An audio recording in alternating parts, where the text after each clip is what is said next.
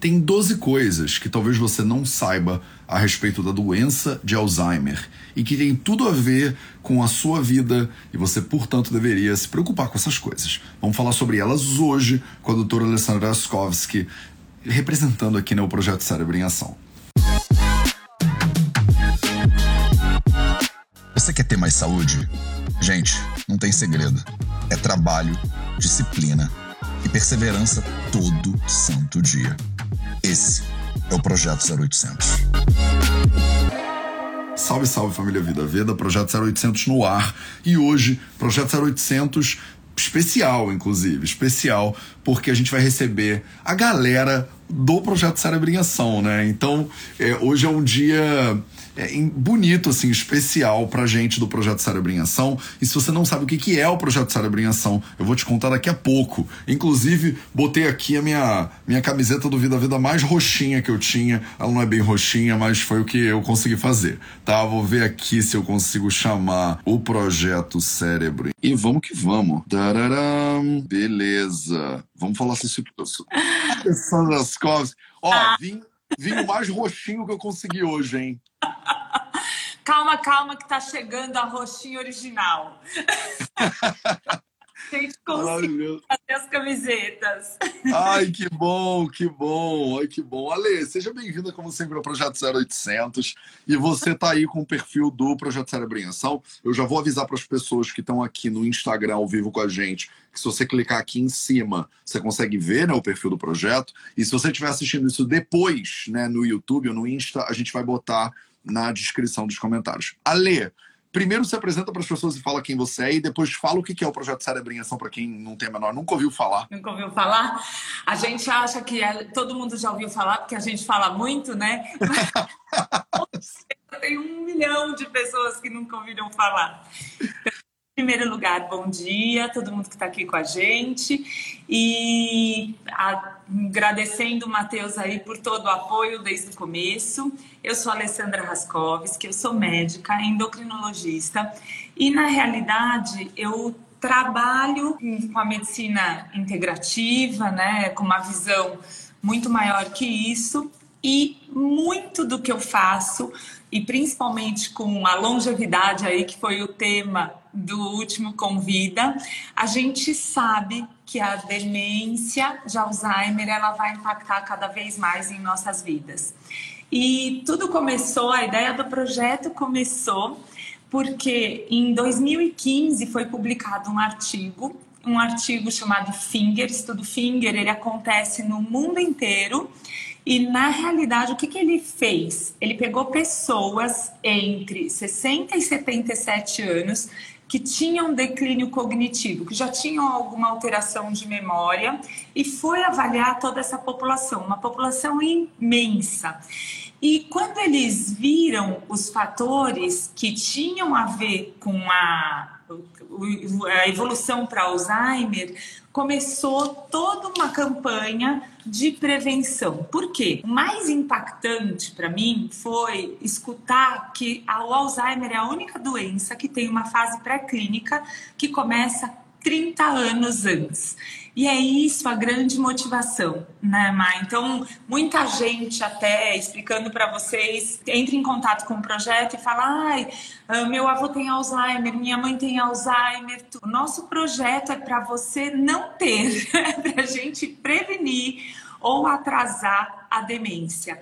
E esse estudo lindo mostrou que através de atividade física, identificação das doenças crônicas, tratamento, otimização do tratamento delas, meditação e alimentação, além de interação social e treinamento cognitivo, a gente realmente consegue atrasar, isso tudo mensurado nos questionários de declínio de memória, 40%. A gente consegue uma melhora de 40%. Então é, é muito uau, né, Má?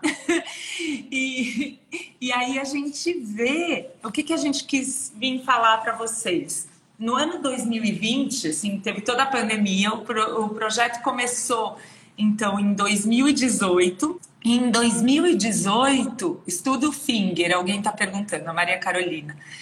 E em 2018 eu comecei a fazer eventos aqui em São Paulo. Então a gente ia para o Parque do Ibirapuera, pegava as camisetas, eu não tô com ela porque não é mais não é a roxinha, a nova vai ser diferente. Mas o projeto nasceu com as pessoas em volta de mim, com a, a paixão que eu acabei tendo do impacto de como a gente podia disseminar essa informação e que educar, né, e consciência e com atitude as pessoas podiam se motivar a ter um cérebro melhor e que a construção do cérebro começa hoje, para mim, para o Matheus, para todo mundo que está ouvindo a gente. Não importa se a gente tem 30 anos, 40 anos, 50 anos. O que importa é você conhecer quais são os fatores. E aí a gente fazia eventos no Parque do Ibirapuera e eu fiz mais ou menos dois, três eventos por ano, até o Matheus chegar na parada. Porque ele dizia para mim: não, tem que ser algo muito maior. Quantas pessoas você vai impactar? E realmente assim foi. E ele me ajudou aí, ele é nosso mentor onírico dessa parada e me ajudou com objetividade, né? Que eu vateio mais que ele. E a gente começou a organizar o projeto. E a gente tem tido uma alegria muito grande, porque a gente está construindo isso com várias pessoas juntas. Então, primeiro ficou, continua o projeto, para o projeto, porque não tinha mais presencial. E quando a gente falou, não, continua, não sei como, mas continua. E várias pessoas abraçaram a causa, a gente conseguiu fazer um curso de formação em 2020, dando os conceitos aí, tanto da parte científica quanto a parte de voluntariado. E esse projeto aconteceu, a gente chegou, 200, quase 200 pessoas assistiram a, a aula, o curso, mas como diz Matheus, Força 180. Eu não estou te ouvindo, mas tá me ouvindo bem? Eu estava com o microfone mudo porque passou um helicóptero e eu esqueci de desmutar. A gente teve mais umas 400 pessoas se inscrevendo para serem voluntárias. Aí o pessoal vai passando pelo processo, vê que o negócio é, é, sério. E aí ficaram umas dezenas de pessoas hoje mais ativas, né? E tem grupo. Tem grupo do norte do país, tem grupo do sul do país, tem grupo do sudeste do país, então tem uma galera animal. Inclusive, eu não sei se deve ter, com certeza tem vários dentes de leão aqui. Então a gente usa né, o dente de leão como símbolo desse projeto, eu não sei se você conhece o dente de leão, mas ele é aquela plantinha que, que a pessoa assopra e ela sai voando por aí. Então, o dente de leão ele é o símbolo né, do projeto Cérebro em Ação. É, e aí a gente brinca né, que a galera que são os voluntários e voluntárias são os dentes de leão, né? As dentes de, dentes de leoas. E aí a gente se encontra todo mês e é, e, e, vai tocando, né? A galera nutre o, o Instagram do Cérebro em Ação para jogar essa informação pelo mundo inteiro. E a gente agora, né? É, depois de dois anos segurando né, o projeto com tipo com garra para a gente não desfazer várias reuniões eu e a Alessandra falamos tá bom Ale chega vamos não vamos, porque, tipo assim, você tá, não consegue um segundo da vida porque atendendo 600 pacientes em Covid, hospital. Porque foi. Eu, cara, Lê, esses últimos dois anos, a quantidade de vezes que eu lembro de te mandar mensagem e falar assim: você tá bem? E você fala, tipo, tô bem, você tá bem? Eu falo mais ou menos, mas, tipo, acho que vai ficar tudo bem, mas não, não para de me perguntar, porque tá muito foda, tá muito difícil. E a gente tentando né, ajudar os outros e falando, cara, a gente não tem, não vou conseguir parar para olhar para essa parada agora. Mas aí os voluntários e voluntárias, tipo assim, junto também, vamos, vamos em frente e tal. Então foi, foi na garra, foi na marra e foi na garra esses últimos dois anos. Foi muito mesmo. E agora e tá mais, tá, ficando... tá ficando lindo e eu acho que eu sempre falo que a frase que me move é que a gente se acende no outro e essa ideia é cada vez mais bonita. Esse teve a formatura online, né? Então a gente quebrou todos os paradigmas, tudo que a gente programou foi por água abaixo, né? Então, eu me lembro que em março a gente estava terminando de programar para que a gente fizesse a formação presencial dos voluntários. Paulo. Ia ser em São Paulo. A, a primeira coisa que a gente estava fazendo era assim: onde todos os voluntários iam ficar, as pessoas iam receber essas pessoas nas suas casas. A gente ia fazer aqui na clínica, formação. Mas parece que é outro mundo, né, Má? Porque. Mas... Eu não sabia de nada, Alessandra. A gente não sabia de nada, a gente estava inocente, achando que a gente ia se encontrar presencialmente. Dois anos depois, estamos aqui agora começando a tirar máscara e achando tudo muito esquisito. Eu tô, eu desci ontem para academia e aí não tinha ninguém na academia e eu tava, tipo, sem máscara, porque acabou o modal de máscara no Rio de Janeiro, e achando muito estranho, assim, tipo, o que que tá acontecendo e tal, sabe? Muito estranho. E a quantidade de gente que não vai conseguir tirar a máscara, né? É, total, total. Mas o projeto tá firme e forte, seguindo adiante. E a gente, enfim, eu queria que você falasse um pouquinho sobre o Finger também e sobre essas 12 coisas que são o tema da nossa live de hoje. E a galera que ficar até o final, a gente vai, tipo, dar uma notícia muito, muito boa para vocês. Então, se você puder, Ali, fala um pouquinho da. Né? A gente falou isso no ano passado né, no Congresso Vida Veda de Medicina Integrativa do ano passado, a gente teve algumas, teve um dia inteiro dedicado ao Alzheimer. Você falou também sobre essa, essa história dos são 12, né, essas 12 coisas que são importantes a gente saber. Mas eu acho sempre importante a gente bater nelas de novo, porque a maioria das pessoas acha que, tipo assim, que você tem que ter um iate na Sardenha, que você tem que ter acesso ao melhor hospital do Brasil, que você precisa né, ser milionária. E aí, quando você olha as 12 coisas, você vê que são coisas que todo mundo meio que já faz, só que às vezes as pessoas fazem mal ou não prestam atenção como elas estão fazendo.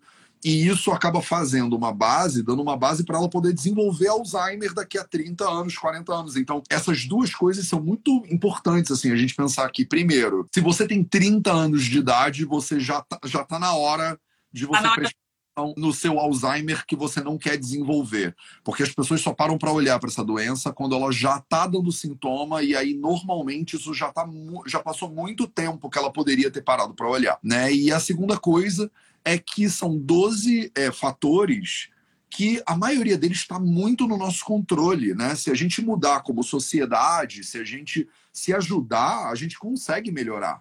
Então, fala um pouquinho sobre isso. Ah, então, eu acho que eu vou começar dizendo que com a pandemia, eu acho que a gente tem que contextualizar aqui, porque ficou mais importante ainda falar disso. Eu vi várias pessoas demenciarem na pandemia, né, acelerarem o processo de demência por alguns dos 12 fatores. Por exemplo, deficiência auditiva. Eu, eu brinco sempre que você põe a máscara, parece que você fica surdo junto, né? Então, fica. Ah, ah, ah. Então, mas deficiência auditiva é um ponto super importante, porque ninguém consegue fazer neuroplasticidade cerebral sem ter os sentidos aguçados. E aí, por isso que, por exemplo, música acaba sendo uma baita ferramenta de neuroplasticidade cerebral. O que, que eu acho que a gente podia começar falando? Eu vou falar dos 12 fatores, mas principalmente que em 2020, dois estudos foram muito impactantes no Congresso de Alzheimer no Mundial. O primeiro é que o Lancet ele sempre tem uma comissão que fala como você pode intervir do ponto de vista populacional para melhorar doenças que são crônicas e que vão ter um impacto muito grande na sociedade. E até 2017 eram nove fatores. Quais fatores? Baixa escolaridade, sedentarismo, hipertensão arterial, depressão, fumo, diabetes, obesidade, comprometimento auditivo e isolamento social, gente, que foi o que a gente viveu. Né? Por mais que tenha internet, tudo, mas principalmente para as pessoas mais velhas, que não têm tanta familiaridade com internet, não sabiam mexer tão bem, elas acabaram perdendo muito esse estímulo. E aí, em 2020, entraram mais três fatores também bem importantes e que vocês vão ver de novo que provavelmente todo o impacto não acontece na hora, né? Então, tudo isso que a gente viveu da pandemia a gente vai estar tá olhando os resultados nos próximos 5, 10 anos. É uma geração inteira que passou por isso, impactando nesses fatores que são preveníveis de sério, de cognição. Um deles que para mim, né, Matheus, acho que todo mundo viu, o consumo excessivo do álcool, ele foi incluído como fator de Alzheimer Se você der um Google aí no, no PubMed, nos sites médicos, o que, que a gente acaba vendo? Que tem até alguns estudos que dizem: ah, vinho é bom, vinho pode melhorar. Os países mediterrâneos usam o vinho na dieta. Resveratrol, resveratrol. Resveratrol, exatamente. Suco de uva também tem, a uva também tem, né, Matheus? Aí, mas o vinho é mais justificado. E isso houve um abuso enorme na pandemia. Todo mundo em casa, a gente sabe que o álcool ele é considerado aí um quase um psicotrópico no sentido de ajudar relaxamento, ajudar a dormir. Então é muito fácil perder a mão para quem já tem alguma tendência ou uma circunstância muito favorável. Outra coisa que foi incluída foi o traumatismo craniano. E aí, por mais que a gente tente com sustentabilidade, estimular as pessoas a andarem mais de bicicleta, tudo. Por exemplo, uso de capacete, ele previne demais trauma craniano com impacto. Adolescentes acabam tendo muito mais quedas, porque são mais radicais, né? Com skate, patins, todas essas coisas, e sem proteção. E isso tem um impacto enorme para fazer perda de massa cinzenta, muitas vezes pela lesão, ou pelo menos diminuição de oxigenação e uma atrofia maior de cérebro. E o outro ponto que foi incluído foi a poluição. Então, eu queria colocar algumas coisas. Se a gente sabe que vai demorar pelo menos 30 anos para você atrapalhar muito o seu cérebro. E o diagnóstico é muito difícil, porque a gente precisa de tecnologias muito caras e que não são acessíveis à população. E isso é uma outra coisa que é muito legal, que em 2020, então teve esse trabalho publicado e o outro trabalho foi a perspectiva aí, que se Deus quiser que venha logo, de um exame de sangue mostrando a dosagem da proteína tal. Quando a gente vai fazendo a lesão cerebral, é um depósito de placa de beta-amiloide. E essa proteína tal, ela é uma proteína que deposita no cérebro e que ela vai fosforilando, a gente fala, ela vai ficando toda alterada para fazer emaranhados que vão inibir o Tico conversar com o Teco, né? Um neurônio conversar. Então, é isso que vai acontecendo gradualmente. E, por exemplo, sete anos antes, você começa a ter algum sintoma clínico. E, além disso, muitas vezes, a causa se confunde com sintoma, principalmente com depressão. Né? Então, muitas vezes a gente fala assim: ah, mas meu pai, minha mãe, fulano que eu conheço, ah, tá mais triste. Ah, mas tudo bem, é normal, tava na pandemia. E aí você não se liga que isso já pode ser o primeiro sintoma de Alzheimer, tá?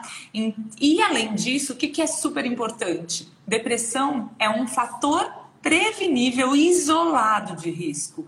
Então, precisa realmente tratar quadros de depressão. É claro que a gente vai tentar atividade física, dieta, ver as circunstâncias, voltar a ter interação social, mas muitas vezes, gente, não adianta. Eu gosto sempre de contar de um estudo em rato até, mas que o que eles fizeram? Eles pegaram ratinhos que tinham declínio cognitivo, que tinham alterações de neuroplasticidade. Quando eles tinham depressão e você fazia estímulos para melhorar a neuroplasticidade, do que, que eu estou falando? Um dos maiores estímulos é a atividade física. E o outro, para estimular fator neurotrófico de cérebro e irisina, são os novos aprendizados. Então, aprender uma língua, aprender outro instrumento, aprender a mexer na internet, né, Matheus? Aí... aprender live, aprender a conectar o aprender a conectar os pods, não sei o quê. Tudo faz parte, Alessandra.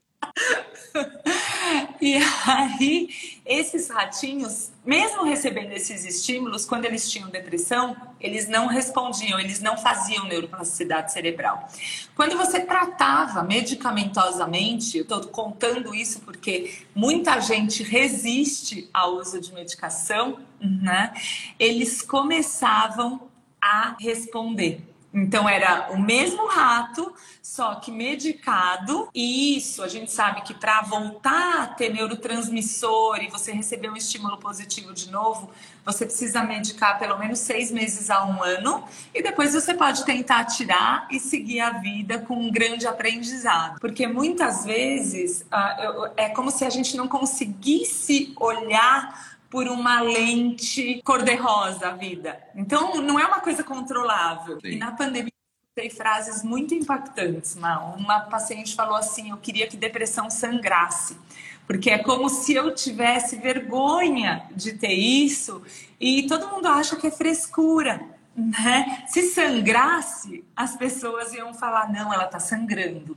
Então a gente precisa ter esse grau de empatia para entender e reconhecer quem está do nosso lado e que muitas vezes precisa desse tratamento.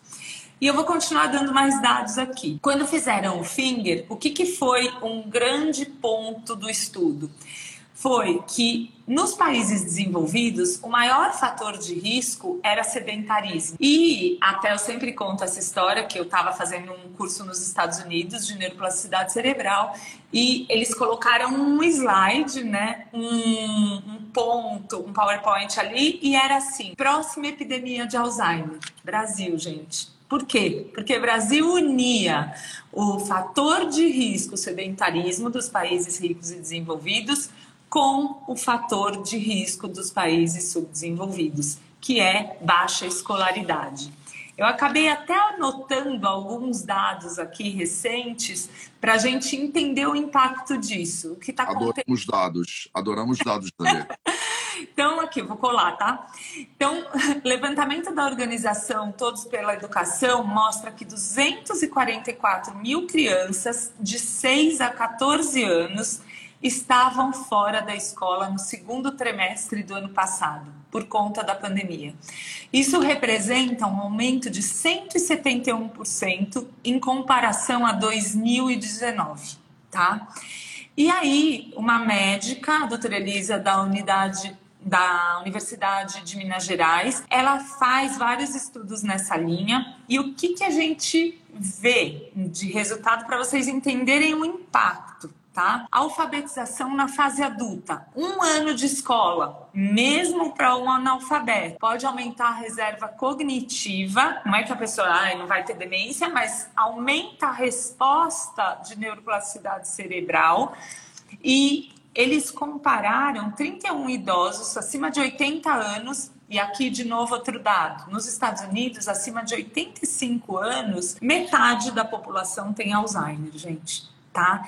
Então esse impacto é muito importante. A gente sabe que tem duas coisas que a gente não consegue mudar na evolução do, Alzheimer. A primeira é a degeneração da idade, né? Então a idade vai trazer processos, sim, como inflamação, oxidação e uma queda de energia mitocondrial em todas as células que vão piorar o funcionamento, não só do neurônio, como também das células musculares, de tudo isso. E o que, que a gente faz com isso? Então, às vezes vem uma moçada de 18, 20 anos e fala assim para mim: ah, o que, que eu preciso fazer de exercício? Eu vou ser perfeito. Eu falei: pode ser perfeito sim, mas agora você pode fazer o que você quiser, faz o que você gosta, só faz. Quando você tá mais velho, não. Não é, você não tem a chance de virar e falar, ah, eu não vou fazer exercício, eu não gosto de exercício. Se você não gosta de exercício, você não gosta da, da, sua casa, que é o seu corpo, porque você não vai ter mobilidade, você vai perder massa muscular e você vai aumentar a gordura corporal. Então, porque isso é inerente do processo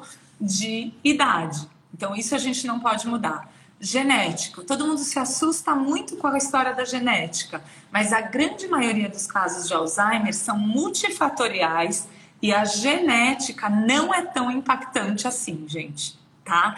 Então, os casos do filme Para Sempre Alice, tudo, são, correspondem a uma minoria que é o Alzheimer de início precoce e que esses casos a gente vai ter que ter uma abordagem diferente.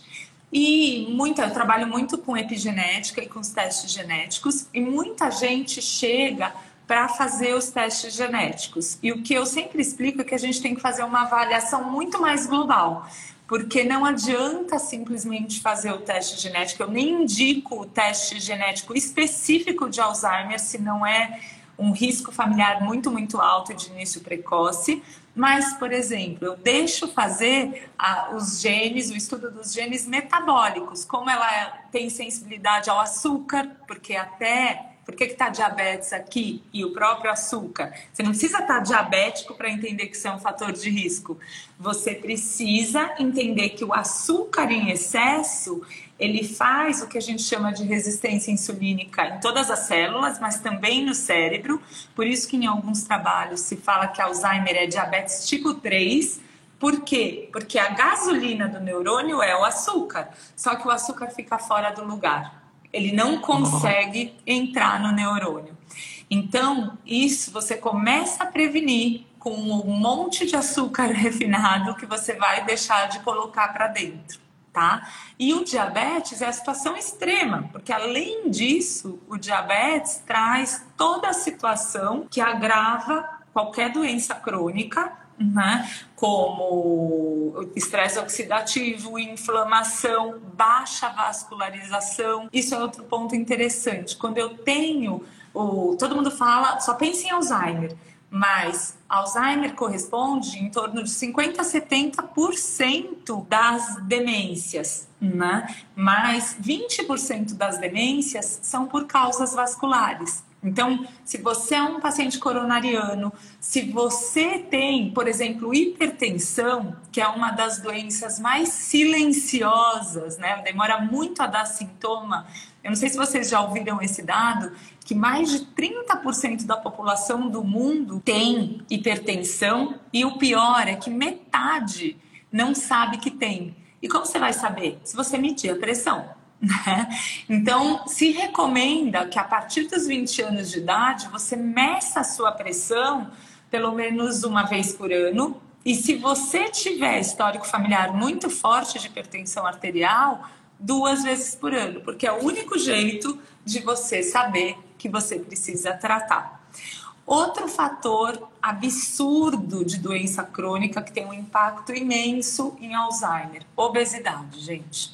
Né? Então, estar acima do peso não é uma questão de gordofobia, não é disso que a gente está falando. A gente está falando que uma doença crônica precisa de tratamento. Então, se eu tenho índice de massa corpórea, que é o cálculozinho simples de peso dividido por altura ao quadrado, eu tenho um indicativo, né, se eu tiver acima de 30 nessa continha, que eu tenho um grau muito excessivo de gordura. Claro que hoje em dia a gente diz sempre que as pessoas precisam, de fato, de uma avaliação com composição corporal. Um lutador de sumô, ele pode ter muito peso, mas ele tem muita massa muscular. Então ele está muito menos gordo, né, obeso, do que alguém com o mesmo peso que não tem essa quantidade de musculatura. Então isso é muito importante, né? Então aqui, primeiro, Quais são as atitudes que a gente sempre vai ter em relação a essas doenças crônicas? Diabetes, hipertensão, obesidade. E como endocrinologista, a gente bate muito nessa tecla. Quando você pega um paciente hipertenso que vai no médico, a primeira coisa que o médico vai dizer é o quê? Escuta, você dorme bem? Você consome muito sal? Sal aumenta a pressão. Você faz exercício? Você tem muito estresse? Todos esses fatores pioram a pressão arterial, certo, gente? Quando você tem, você faz todas essas coisas, você vai para casa, fala: "Não, realmente eu preciso, olha o impacto que tá tendo na minha saúde. Eu vou me cuidar e eu vou mudar todas essas coisas conversadas. Estou super motivado, tudo". E você muda, mas mesmo assim a sua pressão continua 14 por 10. Existe aí sim uma necessidade de tratar com medicação. Né? A gente sabe no Ayurveda, e eu tive a oportunidade de visitar o Mateus na Índia e visitar todo o serviço, e é muito impressionante o poder da mudança de estilo de vida, mas também é, é, muito diferente quando a gente mora num país como o nosso, quando você tem uma demanda totalmente diferente. A, o social a gente tem que brigar contra o social, né? Então, se você esquecer de levar, eu trago marmita todo dia, mas se eu esquecer de trazer marmita, eu vou ter que me virar e falar, tá, onde eu vou pedir comida? E tem toda uma dificuldade, né? Tem muito mais ruído externo, levando a gente para o mau caminho do que para o bom. então, às vezes, se eu pensar que eu vou ficar lá hipertensa dois, três, quatro, dez anos, é melhor eu tratar e não perder de vista que eu preciso fazer mudança de estilo de vida, porque senão essa condição vai, inclusive, piorar minha saúde cerebral. E isso vale para obesidade. Eu não estou falando de alguém que precisa perder 2, 3 quilos e compra remédio sozinho na farmácia, pega o remédio do amigo, né? Porque é mais fácil emagrecer desse jeito e não quer pagar preço nenhum. Então, é importante só que a gente entenda que os doenças, as doenças crônicas, elas, se a gente. Outro dia eu li um artigo, uma muito interessante, que ele falava assim: envelhecimento é doença? Era o título do artigo. E na realidade, já vou dar a resposta: é, não é doença. Só que se você não tiver uma adaptação com toda essa mudança de estilo de vida para controle de doenças crônicas, o envelhecimento é a maior causa de doença crônica. Né? Então, isso tem que ficar muito claro para a gente. Continuando aquilo que eu disse dos idosos e que tem a alfabetização e novos aprendizados, sempre num estudo de 132 idosos, controlando ressonância magnética para olhar hipocampo, que é a área da memória e do raciocínio lógico. Quando você faz, quanto mais aprendizado, mais escolaridade, mais estímulo de hipocampo e melhora física da, dessa área cerebral. E parece que os sintomas de Alzheimer podem ser atrasados em oito anos nessas pessoas, tá? Então, o risco, em alguns estudos, de um analfabeto desenvolver Alzheimer é duas vezes maior do que alguém que tem escolaridade. Então a gente está falando de uma coisa de base, gente. Né? Então a gente tá, não importa onde as pessoas estejam, né? Pode estar tá no interior do Acre, em Roraima, onde for, aprendizado é quase, eu me atreveria a dizer, uma ferramenta de cura para essas doenças, né? Então, lembrar que também não importa a idade que começa. Outro ponto fundamental é falar um pouquinho de tabagismo, né? Que foi realmente um ponto bem importante. Então, eu me lembro uma vez que eu estava nos Estados Unidos, eu fiquei muito impactada porque eu estava com um médico atendendo e ele começou a consulta perguntando dos hábitos e vícios do paciente e eu estava fazendo um, um atendimento de diabetes, né? E aí a pessoa disse: Ah, então, porque eu fumo. Aí ele olhou e falou assim: Então, vamos começar a consulta deixando bem claro que você é um dependente químico, né? Que você é um usuário de droga. Né? E eu olhei aquilo e falei: Nossa, que exagero. Mas é interessante. Terrorista. Médico Terrorista de terroristas. Eu falei, nossa, nunca, nunca me, eu nunca me posicionei assim. Claro que eu mando parar de fumar, vamos tentar, mas e aí, o que, que a gente vê? Se você vai para o site, por exemplo, do INCA, né, de câncer do Brasil, tabagismo é doença crônica causada por dependência à nicotina. Gente, aqui tá tudo, hein? O VAP, o cigarrinho de palha, que não tem problema, o narguile, o charuto, né? Claro que tem a ver com a quantidade, o tempo de uso, mas realmente é importante lembrar disso. E mais importante é que eu não sei se vocês sabem que tabagismo está incluso no grupo de transtornos mentais e comportamentais, porque é considerado uma substância psicoativa. Tá? Então é importante a gente entender que a maior causa evitável isolada de adoecimento e de mortes no mundo todo e mata mais que 8 milhões por ano. E vale a pena dizer aqui que um milhão desses são os fumantes passivos, inclusive as nossas crianças. né, que estão expostas a esse, esse ponto aí. E o risco é muito relacionado à doença vascular. Se eu vou ter mais lesão na microcirculação, eu não vou oxigenar tanto o meu cérebro, isso sem falar de outras artérias, né? Aumentar risco de doenças vasculares, de gangrena, de varizes, de trombose, de ah, infartos. E a OMS, no último ano, estimou que 14% de todos os casos de demência podem ser atribuídos, sim, ao tabagismo pelo menos como fator agregado, tá? Ah, o outro é muito louco, né, Ma? E, e, tem essa coisa do ah, é gostoso. E na pandemia a gente vê uma piora dos fatores de risco nesse sentido, porque são fatores. Eu achei importante trazer isso do transtorno mental ou comportamental, porque o ser humano ele sempre vai procurar algo que, que o deixe mais feliz, melhor. Mas às vezes nessa jornada, para você ativar núcleo accumbens, os mecanismos de dopamina no cérebro e ter aquele prazer imediato, realmente você se enrosca em muita coisa, né? E você não percebe. Tem essa é a dificuldade mesmo, né?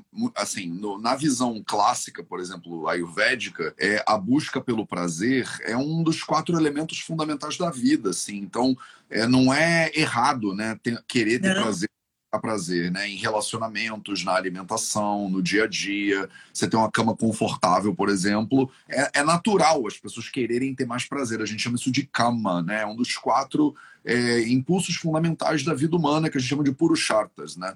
E então, assim, quando eu vejo um paciente que, por causa desse impulso de prazer, acaba fazendo coisas que prejudicam a saúde, é, eu entendo o impulso natural, porque ele é do ser humano. Não tem como dizer assim, para de fumar porque é ruim para você. E a pessoa pensa, não, mas eu, eu é bom, eu, gosto, eu gosto. Tipo, eu sinto prazer é fazendo isso né, Mai? Que é disponível muito fácil. É, e assim, é impressionante como o alcoolismo também, né? Tem uma série de elementos que eles geram prazer, é gostoso fazer, mas a consequência, ela é horrorosa para o corpo humano ou para a saúde mental. Então, quando você deixa de fazer uma coisa que é gostosa no curto prazo, como por exemplo a comida, que dá prazer daqui até aqui, né? É. E aí depois consequência afeta o seu corpo negativamente, você tem que desenvolver, e às vezes isso é um desenvolvimento, dá trabalho, uma visão de longo prazo a respeito da saúde, porque se você tiver sempre entre o prazer imediato e uma consequência de longo prazo, a maioria das pessoas escolhe o prazer imediato, porque eu sei lá se eu vou estar vivo, né? E tudo dá câncer, e tu, tudo deixa todo mundo doente mesmo, então não faz diferença o que eu faço, vou ter prazer. Hoje, né, Mar? Que se dane depois, né? Eu, as mortes que deram nos primeiros seis meses da pandemia, né? Realmente foi uma coisa absurda. Sim, é difícil você abrir mão do prazer imediato pelo prazer que você não sabe se você vai ter ou não. É a história das crianças e do marshmallow, né? Você bota um marshmallow e você fala: se você esperar 15 minutos, eu te dou outro marshmallow. E aí tem umas crianças que simplesmente comem o marshmallow e dane-se, e tem umas crianças que esperam para ganhar dois. Então, a ideia de que se você se cuidar direitinho, você vai ter mais tempo de prazer, na verdade é um abrir mão do prazer momentâneo por um muito mais prazer durante muito mais tempo no futuro. Ela é uma ideia que às vezes é difícil de conectar se você não treina ela, né, um pouquinho. E, e não é à toa que a gente sofre de um monte de doença que dá para melhorar e evitar por estilo de vida e alimentação. É porque é do tipo, isso aqui tem açúcar e é frito. Eu quero botar dentro da minha boca o quanto mais puder, melhor, entendeu? É natural, não é, não, assim. Eu, quando eu vejo pacientes é, que são viciados em tabaco, né, ou são tabagistas, eles normalmente, tipo, a, o meu approach é bem esse. Eu sei que deve ser muito gostoso para você fazer isso. E aí a gente tem que treinar uma visão de médio e longo prazo. Né? É, é porque não tem jeito. No curto prazo, também o, essa coisa do shaming, né? Do, de você dizer não pode, é ruim.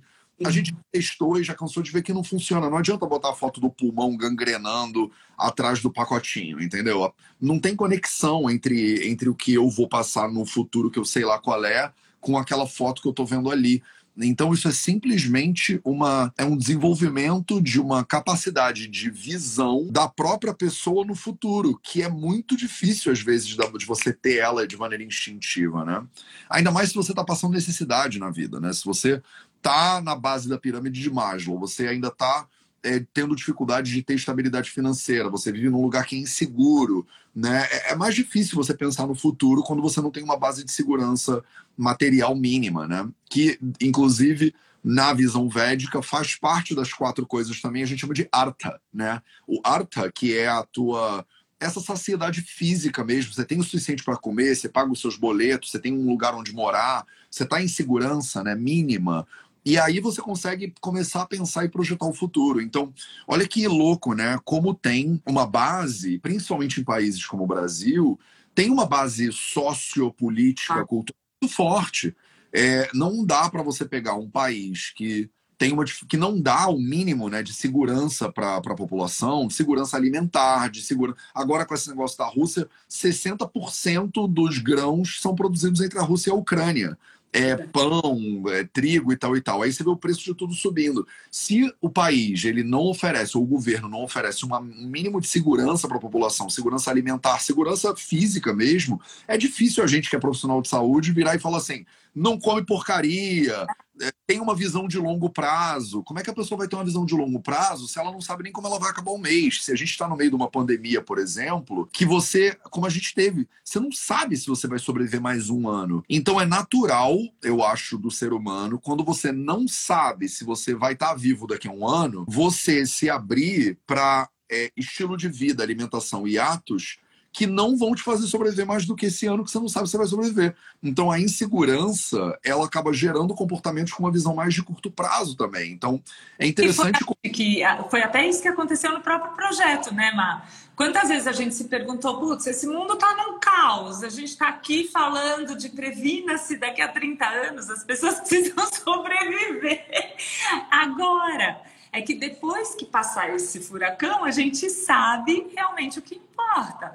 É a mesma coisa que eu, eu costumo ver muitas vezes pacientes em relação à obesidade, diabetes, eles vão se cuidando. Aí acontece alguma coisa que toma uma dimensão muito importante na vida deles eles param de fazer, porque a lente vai para outro lugar, né? O foco de prioridade muda. E, e, eu costumo usar muito, eu falo assim, é a técnica do pare e pensa. Pensa o seguinte, você tem esse impulso, você quer comer, só dá um tempo. Sai do impulsivo, racionaliza o impulso e porque depois vem a ação.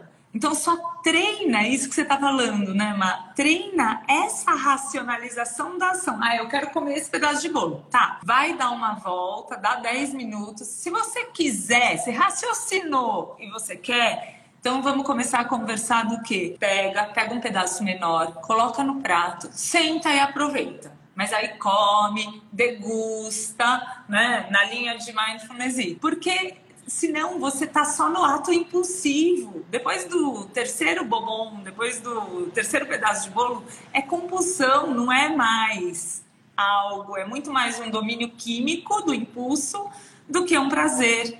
Então, se é para ter prazer, vamos ter prazer. Mas escolhe aonde você vai ter prazer.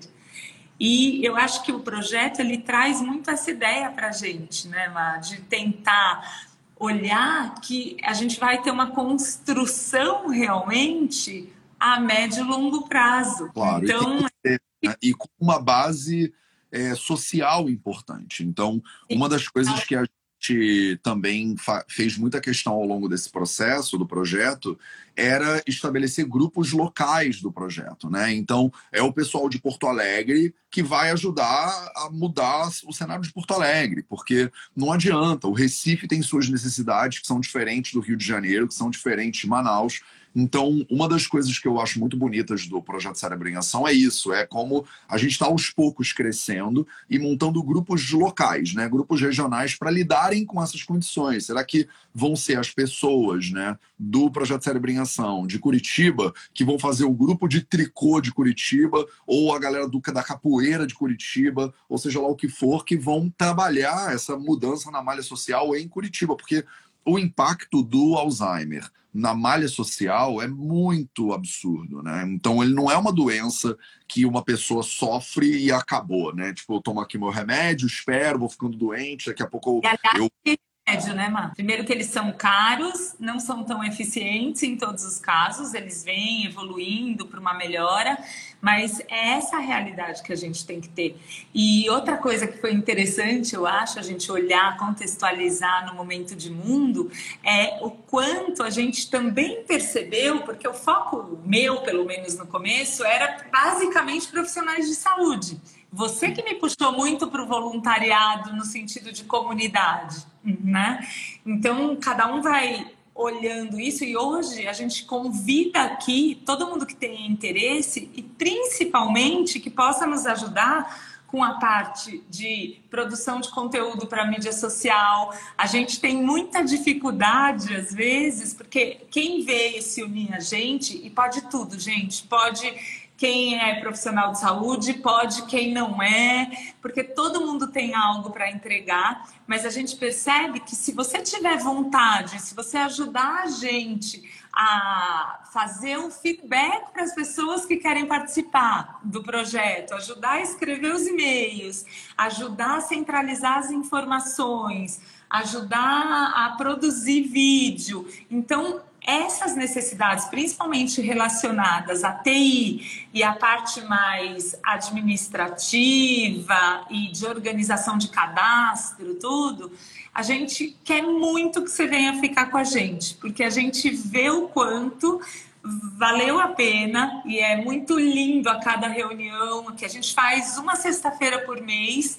Então o compromisso tá realmente aí de cada um de nós mas você precisa entender que você vai, como diz o Matheus, dar um dia do mês para o projeto. Né? Não precisa ser um dia específico. A minha perspectiva desde o início sempre foi essa, né? Olha, você vai ser voluntária num projeto que está lidando com uma das doenças, que é das, entre as 10 que mais matam, tem mais de um milhão de brasileiros sofrendo desse negócio. É, e no mundo inteiro, inclusive, a gente já tem voluntários também nos Estados Unidos, em Portugal, e aos pouquinhos a gente vai crescer para esses lugares. Você pode doar, tipo, um dia do seu mês contra o Alzheimer. E a ideia é que todo mundo pode participar. Então, a questão agora é assim: se você tem algum interesse em contribuir com esse projeto de alguma maneira, você quer participar ativamente no local onde você mora, para trazer essa tecnologia, esses conhecimentos e ajudar as pessoas, porque todo mundo que está aqui nessa live, tem mais de 400 pessoas aqui, todo mundo conhece pelo menos alguém ou já ouviu falar de alguém que tem Alzheimer ou morreu de Alzheimer. Porque. E ninguém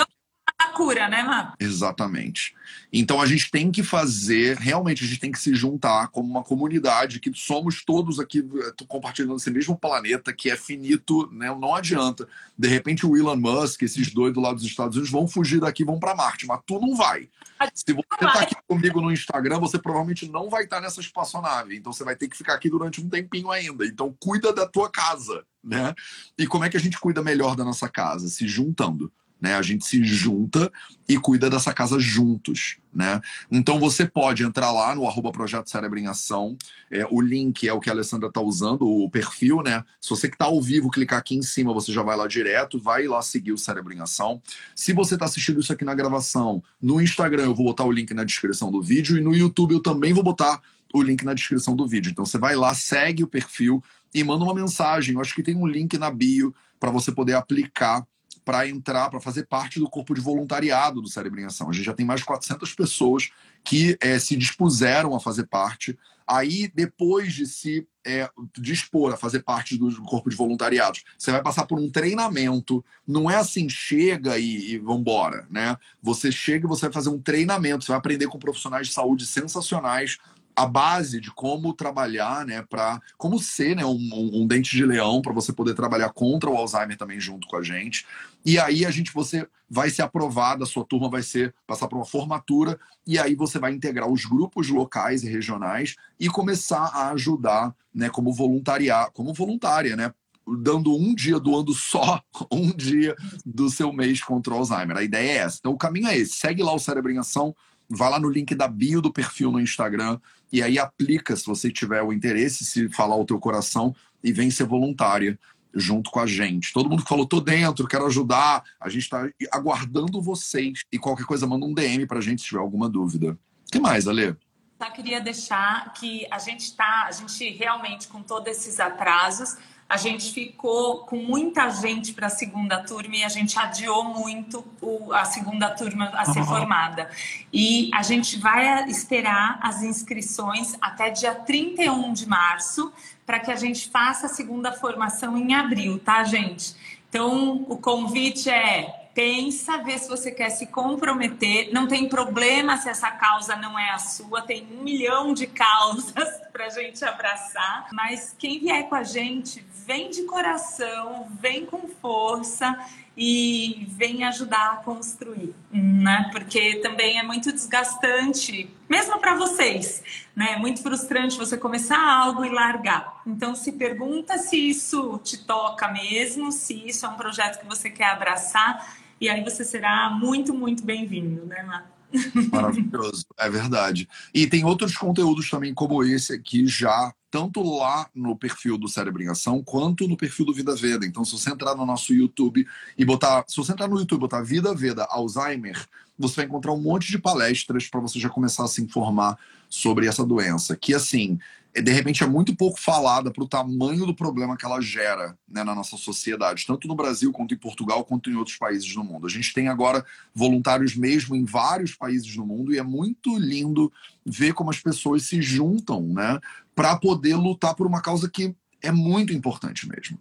Então, se isso faz sentido para você, se você conhece alguém que já é, sofreu com Alzheimer e você gostaria que outras pessoas pudessem sofrer menos com Alzheimer, vem com a gente, porque a gente está montando um negócio muito lindo que daqui a 10 anos eu acho que vai estar tá cada vez, né? A tendência é isso. A gente tem muita paciência. A gente está tipo a três, a lei já está uns cinco, né? Nem sei quando você começou isso, Ale, exatamente. Eu entrei aqui já, é, já tem quase uns três que eu tô aqui também dando, dando uma mãozinha. E a paciência é a nossa virtude maior, eu acho. Porque, tipo assim, a gente vai continuar mas vamos com calma. É com, eu faço o melhor que eu posso com o que eu tenho disponível e isso é maravilhoso. Então, arroba Projeto Cérebro em Ação. Né? Não tem C cedilha nem tio aqui, então, Projeto Cérebro em, arroba Projeto Cérebro em Ação. E é isso, Ale, obrigado. Obrigado pela parceria, pelo carinho, por tudo isso que a gente sempre constrói aí junto. É graças Encontro... a foi tudo pra você, né, que inventou essa doideira aí. É, a gente tem os impulsos, tá vendo como o impulso também pode ser muito bom, né? Muito bom. São os impulsos e uma falta de falta de tenência, né, que faz com que a gente se fale nesses projetos que são infinitos e a gente fala, na hora eu penso, ah, vamos fazer. E aí, quando a gente vai ao tamanho do negócio, é que você. Mas aí já era, aí você já tá apaixonado, já tá dentro. É como qualquer relacionamento, né? Que você acha que vai ser moleza, aí você entra apaixonado, aí depois você vê que tem muito mais trabalho do que só é, magia, né? Oh, e eu acho que, assim, primeiro um beijo para todo mundo que está aqui. Eu vi um monte de gente conhecida da minha rede, da rede do Matheus, que eu acabei entrando e abraçando e amando. E eu acho que a gente tem que lembrar exatamente disso, o, qual, o quanto é poderoso essa conexão né? E o quanto ela faz bem. Então, é disso que a gente está falando, seja para esse projeto ou para qualquer outro, abraça alguma coisa, se compromete. Quando eu tenho que fazer uma, entrar numa live com o Matheus, eu vou estar tá aqui. Se eu falar assim, ah, eu vou fazer uma live de manhã, eu olho e falo, ai não, eu tenho tanta coisa para fazer, eu vou fazer outra coisa, né, Má? Então, a gente acaba aumentando a nossa força no comprometimento com os outros, né? Fica o convite. Um beijo no seu coração aí, Má. E parabéns. Beijo. Você que queira participar, então, entra lá no arroba Projeto Cérebro em Ação e vem com a gente. Um beijo para todo mundo. Esse foi o Projeto 0800 de hoje. A gente se vê de novo amanhã. Beijinho. Boa.